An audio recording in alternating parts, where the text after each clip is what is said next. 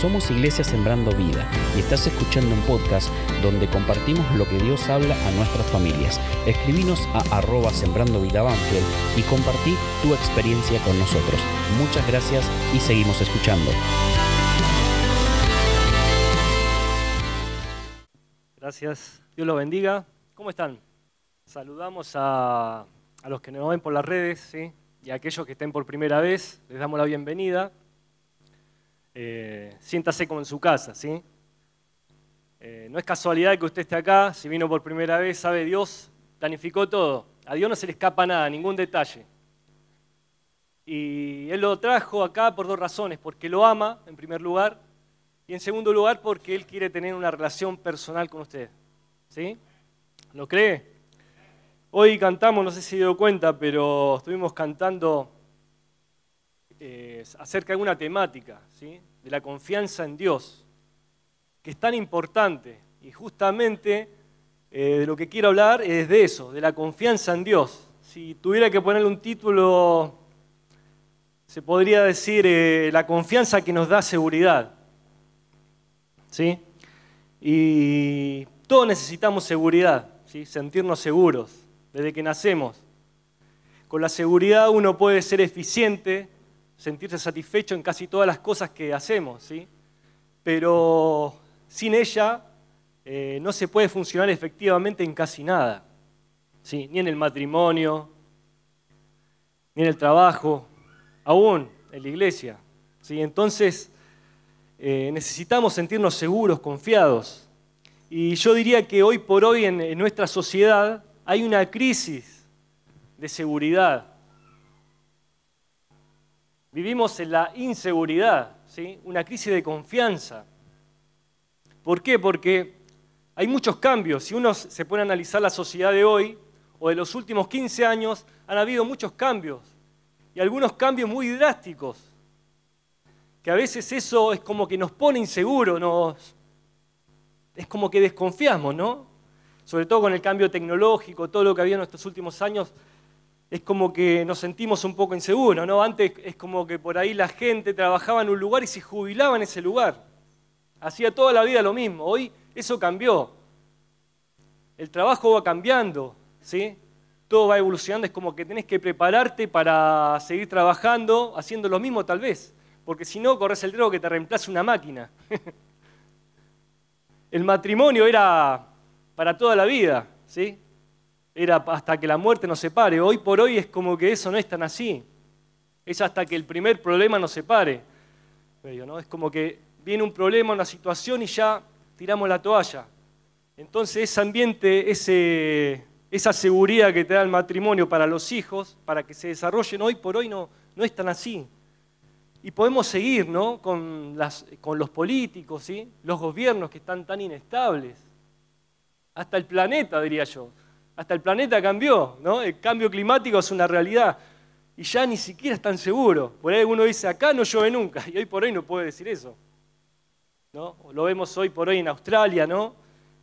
Todos los cambios. Ahora, la pregunta que yo le quiero hacer en esta noche, tarde noche, es ¿en qué confías? ¿Dónde está puesta tu seguridad, tu confianza? Usted sabe que la seguridad es una consecuencia de la confianza. Donde esté puesta tu confianza, ¿no? eso trae consecuencias. Si la pones en Dios, vas a sentirte seguro. Ahora hay tres lugares donde generalmente podemos poner nuestra confianza. ¿no?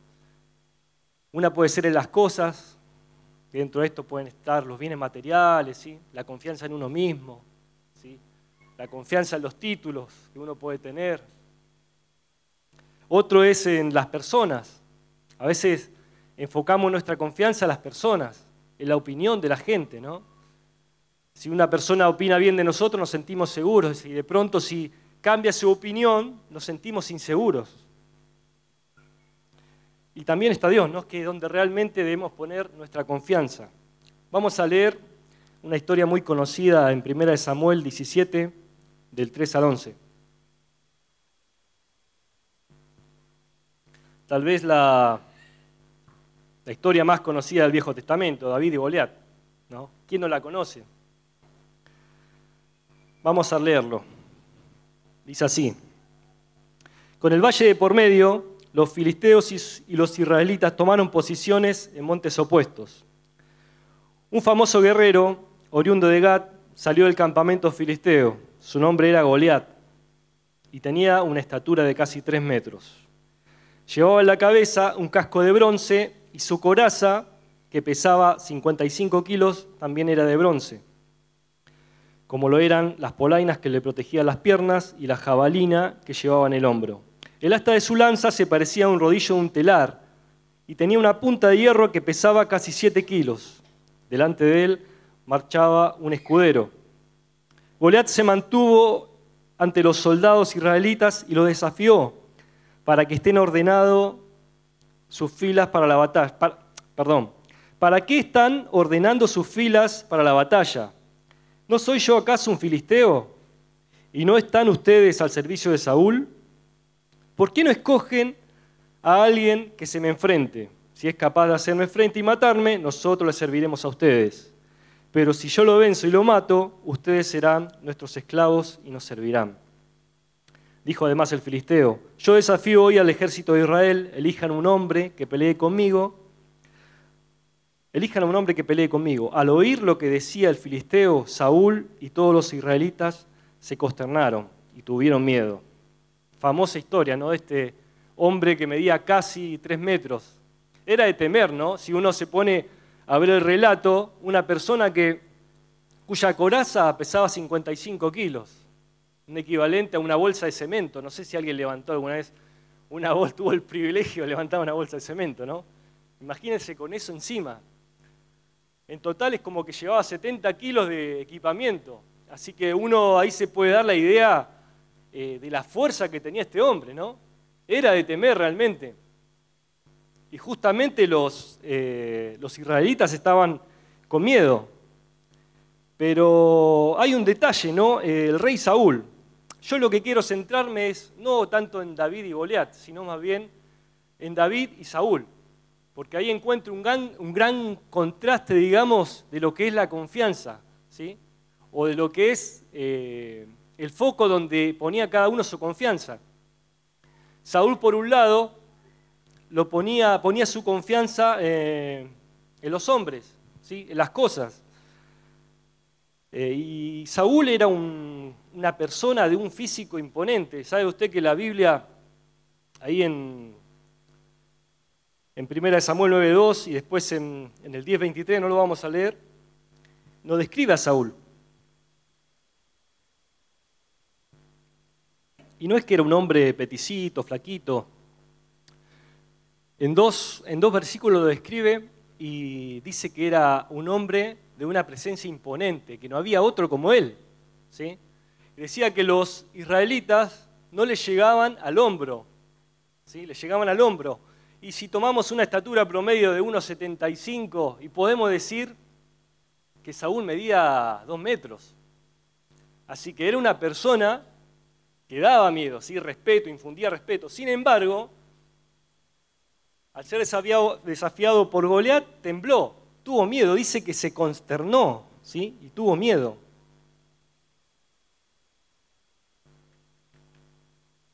Ahora, el miedo de Saúl e Israel manifiesta la falta de confianza en Dios y sus promesas. Sabe que usted que Israel no tenía rey, conocerá la historia, algunos sí, otros no, pero el rey de Israel era Dios, Dios mismo.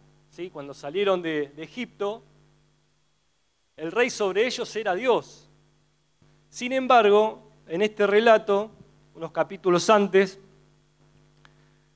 Israel le pide un rey al profeta Samuel, ¿sí? Queremos un rey, danos un rey. Ellos querían un rey para poner su confianza en una persona, ¿no? y querían además parecerse a todas las naciones que estaban alrededor, porque alrededor de Israel habían pequeñas naciones y todas ellas con un rey. Y el profeta se enojó. ¿sí? El profeta Samuel, quien fue el último juez de Israel y el más destacado, se enojó. Y Dios le dice, está bien, mira, no te están desechando a vos, sino me están desechando a mí. Pero dales un rey. Y Dios le da a Saúl. Dios le da a Saúl.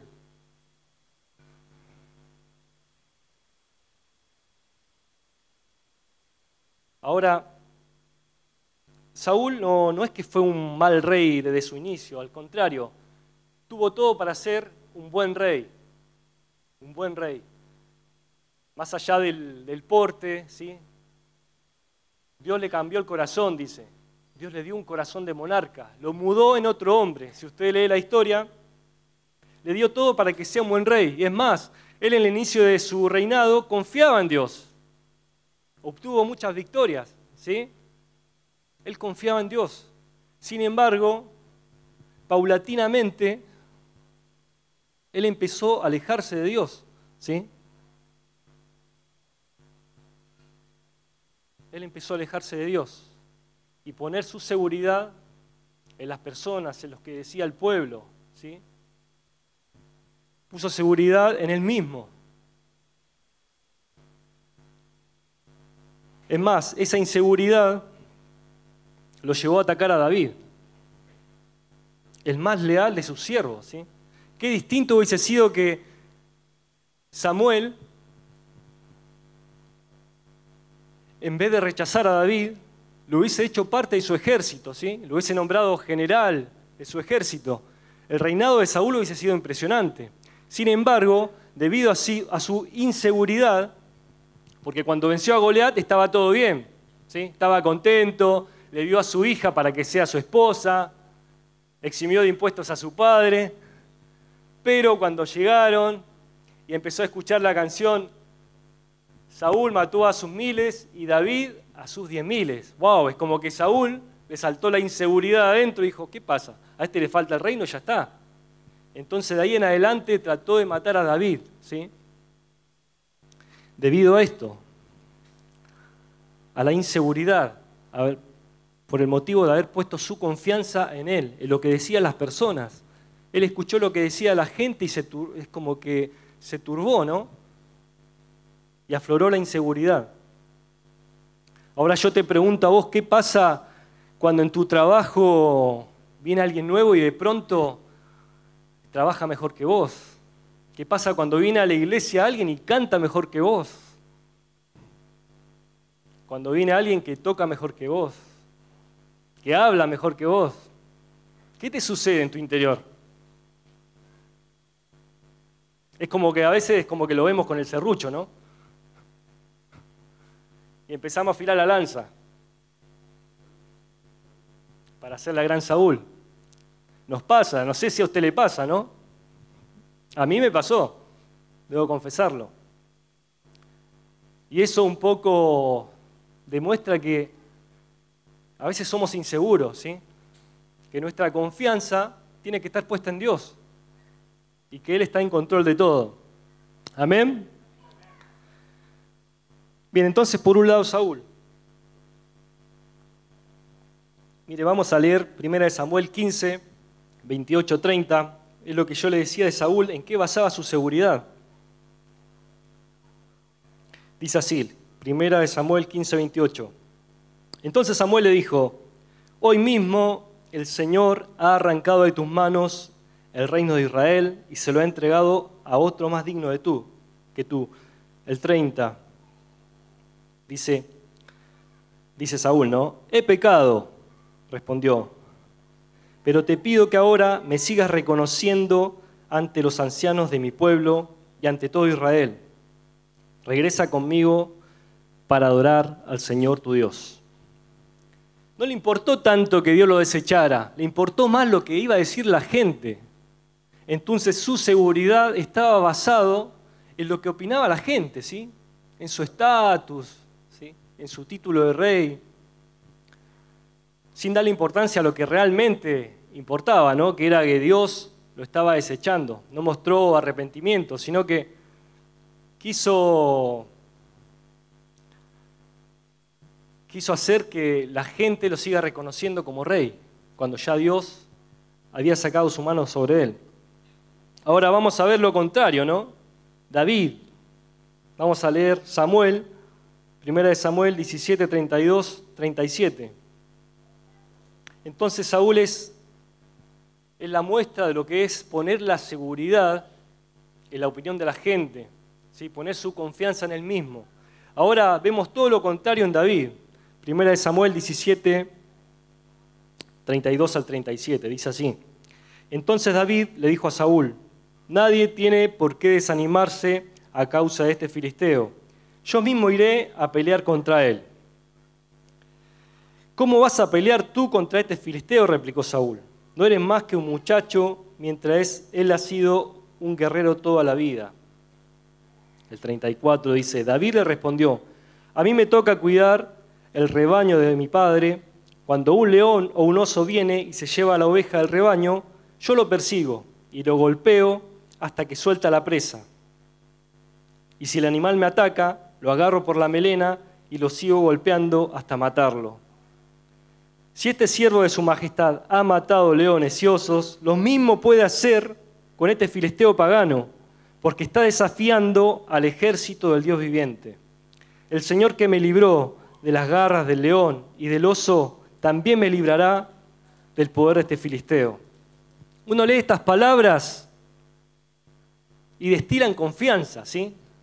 Todo lo contrario a lo que decía Saúl. Él basaba su confianza no en lo que decía la gente ni en la opinión que tenía la gente de él, sino en lo que Dios decía, en su palabra. Es por eso que si seguimos leyendo la historia, el 44 y 47 del mismo capítulo dice, añadió, ven acá que les voy a echar tus carnes a las aves del cielo y del campo. Eso le dijo Goliat. El 45 dice, David le contestó, tú vienes a mí con espada, lanza y jabalina, pero yo vengo a ti en el nombre del Señor Todopoderoso, el Dios de los ejércitos de Israel, a quien has desafiado. Hoy mismo el Señor te entregará en mis manos y yo te mataré y te cortaré la cabeza. Hoy mismo echaré los cadáveres del ejército filisteo a las aves del cielo y las fieras del campo. Y todo el mundo sabrá que hay un Dios en Israel. Todos los que están aquí reconocerán que el Señor salva sin necesidad de espada ni de lanza. La batalla es del Señor y Él los entregará a ustedes en mis manos. Palabra de confianza. Y un detalle que podemos ver es que David no basaba su, su confianza en lo que decían las personas de él. Versículos antes podemos ver al, al hermano, ¿no? que cuando él llega a ese lugar, que llevó provisiones, le dice, yo conozco la malicia de tu corazón, que viniste para ver la guerra o sea, lo trató re mal, ¿no? Y era el hermano. Tranquilamente David podría haberse bajoneado e irse, no hacer nada. Y no solamente eso, sino que más tarde, porque uno puede decir, bueno, el hermano a veces se pelea con su hermano. Es, es común, ¿no? La pelea entre hermanos, a veces se dicen cosas terribles, ¿no? Pero bueno, eh, después está todo bien, digamos, como que se piden disculpas y está todo bien. Ahora, Después, la persona más importante de Israel, que es Saúl, le dijo, vos no vas a poder ir contra ese filisteo, no vas a poder. Sin embargo, David no, no escuchó esa palabra, esa palabra negativa, no vas a poder. Se paró y dijo, no, rey, no es como vos decís. Y le contó sus experiencias. Yo soy patorcito, viene el león, el oso, y cuando se quiere llevar una oveja, yo lo venzo. Yo me enfrento. Y Dios me da la victoria. Siempre la victoria se la atribuyó a Dios. Su confianza estaba puesta en Dios y esto es lo que hacía la diferencia, la gran diferencia. Su seguridad no estaba basada en las personas. ¿sí? ¿Qué podemos decir de Pablo? ¿no? El apóstol Pablo. Quiero leerles un versículo ahí en Gálatas 1.10.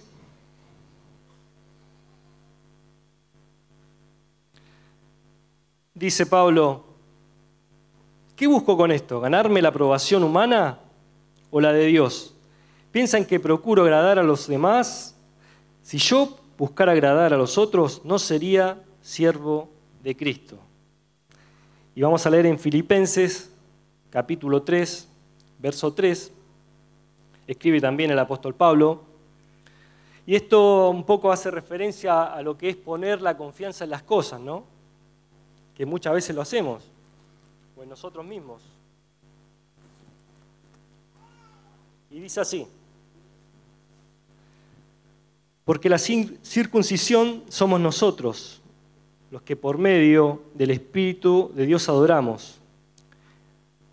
Nos enorgullecemos de Cristo, Jesús, y no ponemos nuestra confianza en nuestros esfuerzos humanos. Yo mismo tengo motivos para tal confianza, si cualquier otro cree tener motivos para confiar en esfuerzos humanos. Yo más, circuncidado el octavo día, del pueblo de Israel, de la tribu de Benjamín, hebreo de pura cepa, en cuanto a la interpretación de la ley fariseo, en cuanto al celo perseguidor de la iglesia, en cuanto a la justicia, en cuanto a la justicia que la ley exige, intachable. Sin embargo, todo aquello que para mí era ganancia, ahora lo considero como pérdida a causa de Cristo. Entonces Pablo acá nos muestra que él no basaba su seguridad, ¿sí? él no confiaba en todos sus títulos, en sus experiencias, era ciudadano romano, cuántas cosas ¿no? que ahí nos describe, sino que él basaba su seguridad y su confianza estaba puesta en Jesús, en Jesús. ¿Qué hablar de Jesús, no? Jesús era una persona totalmente segura. Él sabía quién era, tenía bien clara su identidad. Su confianza estaba puesta en el Padre. Y ustedes saben que en la época de Jesús las personas más importantes eran los religiosos, los fariseos, los sacerdotes. Y es como que todos querían quedar bien con ellos. Sin embargo, Jesús, no, Él los confrontó. Él los confrontó. Porque era una persona que se sentía segura, que confiaba en Dios. ¿sí? Su familia lo rechazó. En una ocasión dijeron, fueron a una casa donde estaba él y, lo tildaron de loco, ¿sí? está fuera de sí. Sus mismos discípulos, ¿no? cuando hablaba con la mujer samaritana, cuando los judíos y, y los samaritanos nos hablaban. Pero él era una persona segura. Él era una persona segura. Ahora, ¿cómo confiamos en Dios? ¿Sí? ¿Cómo confiamos en Dios? La confianza es algo que se construye. Siempre se dice esto, ¿no? Es, la confianza eh, tarda muchos años, a veces mucho tiempo en construirse, ¿no? Eh, puede tardar minutos en, destruirse también, confianza entre las personas. Pero básicamente podemos ver eh, lo que David, David confiaba en Dios y él construyó esta confianza teniendo intimidad con Dios conociéndolo, acercándose a Él. Y es lo que nosotros tenemos que hacer. Quiero leerles, leímos mucho, pero quiero leer un último pasaje en el Salmo 27, capítulo 27, versos 1 al 3. Un salmo muy conocido que lo escribió justamente David. Y hoy cantamos una pequeña frase de ese salmo que dice del verso 3, aunque un ejército campe contra mí, ¿no? Vamos a leerlo. Salmo 27. Jehová es mi luz y mi salvación. ¿De quién temeré? Jehová es la fortaleza de mi vida. ¿De quién he de atemorizarme? Cuando se juntaron contra mí los malignos, mis angustiadores y mis enemigos, para comer mis carnes, ellos tropezaron y cayeron. Aunque un ejército acampe contra mí, no temerá mi corazón. Aunque contra mí se levante guerra, yo estaré confiado. Amén. Dice, Jehová es mi luz y mi salvación. ¿Qué es la luz? Lo que te corta de sur cuando hace calor, ¿no? Tema sensible hoy por hoy, ¿no? El barrio. Pero yo quisiera darles un ejemplo, a ver, algún atleta. Este ejemplo lo di la otra vez. Gaby, ¿podés correr con esos zapatos? ¿Eh? Vení, dale.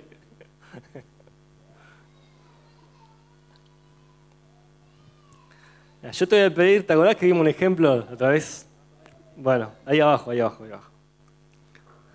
Yo le voy a pedir a él que suba lo más rápido que pueda por la escalera hasta arriba y que baje rápidamente, en cinco segundos. ¿Usted apuesta por él? Sí, ¿no? Yo apuesto por él. A ver, dale. Uno, dos, tres, cuatro. Le sobró. sola.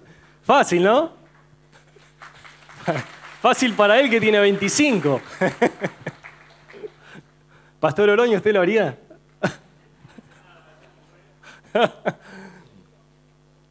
Ahora, Gaby, si yo te apago toda la luz, ¿lo haces? Entonces la clave, usted sabe que acá cuando se apaga la luz no se ve nada, nada. Usted puede poner la mano acá y no ve nada por las cortinas, muy oscuro. Ahora, no en vano David tira esta palabra, ¿no? Jehová es mi luz y mi salvación. Y de pronto después tira, ¿de quién temeré? Porque usted sabe que la confianza en Dios trae como consecuencia la seguridad. ¿Sí? Ahora, si decimos lo contrario, la desconfianza, ¿qué trae? Inseguridad. Y la inseguridad trae temor. ¿Sí?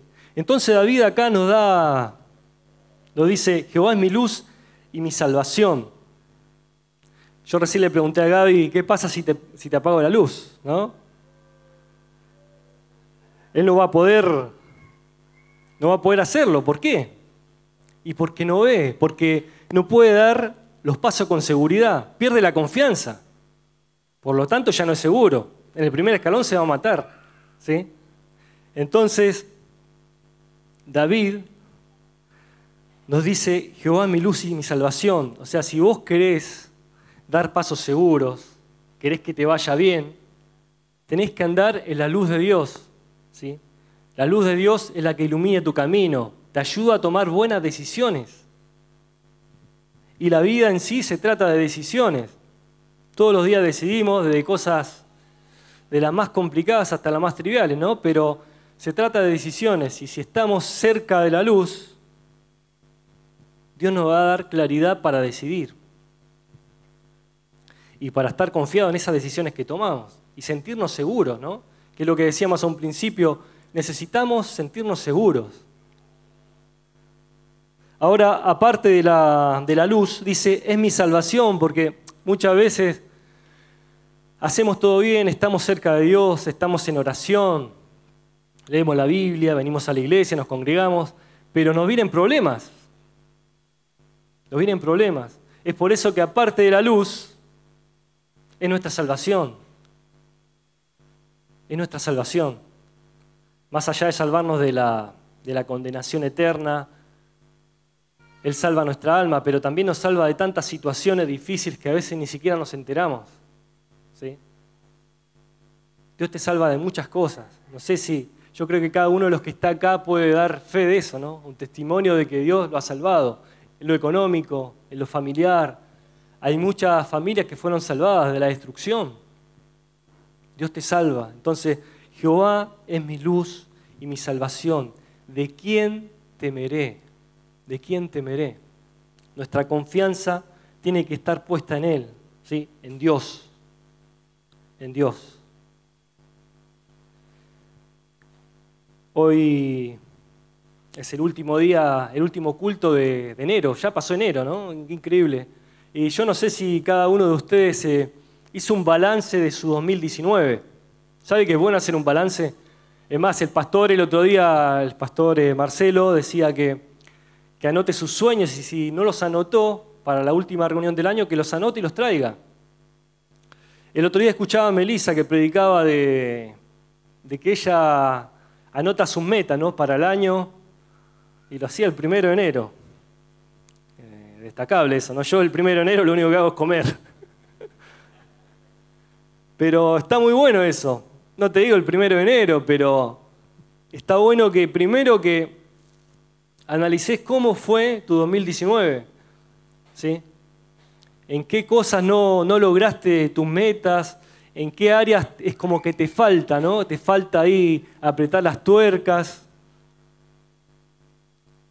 ¿Para qué? Para en este 2020 tomar las medidas necesarias para que no sea como el 2019. A veces mucha gente terminamos, terminaron el año 2019 esperando que termine lo antes posible, o sea, para olvidarse. pero si no tomamos las, las medidas correctas, este 2020 no va a ser muy distinto. ¿sí? Y yo creo que el pilar para que este 2020 sea distinto, sea mejor para cada uno de nosotros, es la confianza en Dios, primero que nada. ¿sí? Tenemos que confiar en Dios y eso nos va a dar seguridad. La confianza, yo lo voy a invitar a Belén que si me puede tocar una melodía. La confianza en Dios te da la fuerza y la seguridad para enfrentar nuevos y grandes desafíos. ¿Sí? Se lo repito. Esto puede ser como una conclusión, ¿no? La confianza en Dios te da la fuerza y la seguridad para enfrentar nuevos y grandes desafíos, aunque los pronósticos sean totalmente desfavorables. ¿Tenés pronósticos desfavorables? Tal vez tenés muchas cosas que alcanzar este año, sin embargo, es como que mm, hay muchos imposibles. Hoy cantábamos, nada es imposible, por ti todo lo puedo, todo es posible. Y es una gran verdad, no es de la canción, sino que es una verdad bíblica. Yo los invito a ponerse de pie. Es una verdad bíblica. Dios quiere que vos confíes en Él, que descanses en Él, que bases tu seguridad en Él, así como lo hizo David.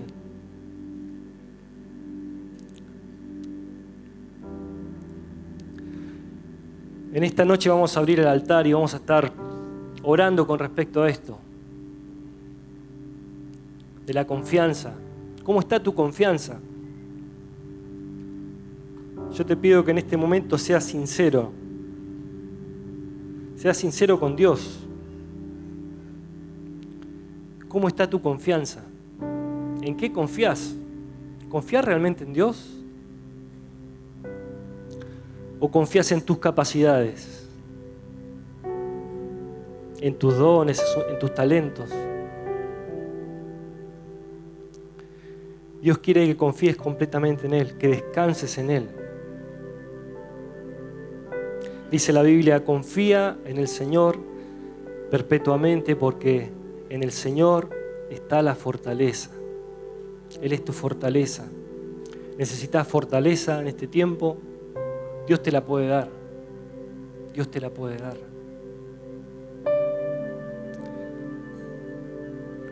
Él solo pide sinceridad en este tiempo. Si te sentís inseguro, si hay personas que te hacen sentir inseguro, Él te va a dar seguridad. Él te va a dar seguridad. El altar está abierto.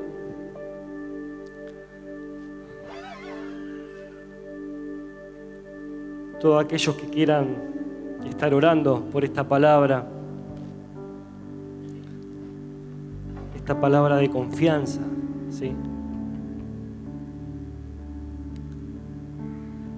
Vamos a cantar una canción que es hermosa y, dice grandes verdades. Dice grandes verdades. Es una, una canción de fe, una expresión de confianza. Y yo le pido que la cante con todo su corazón. Aleluya. Cantamos.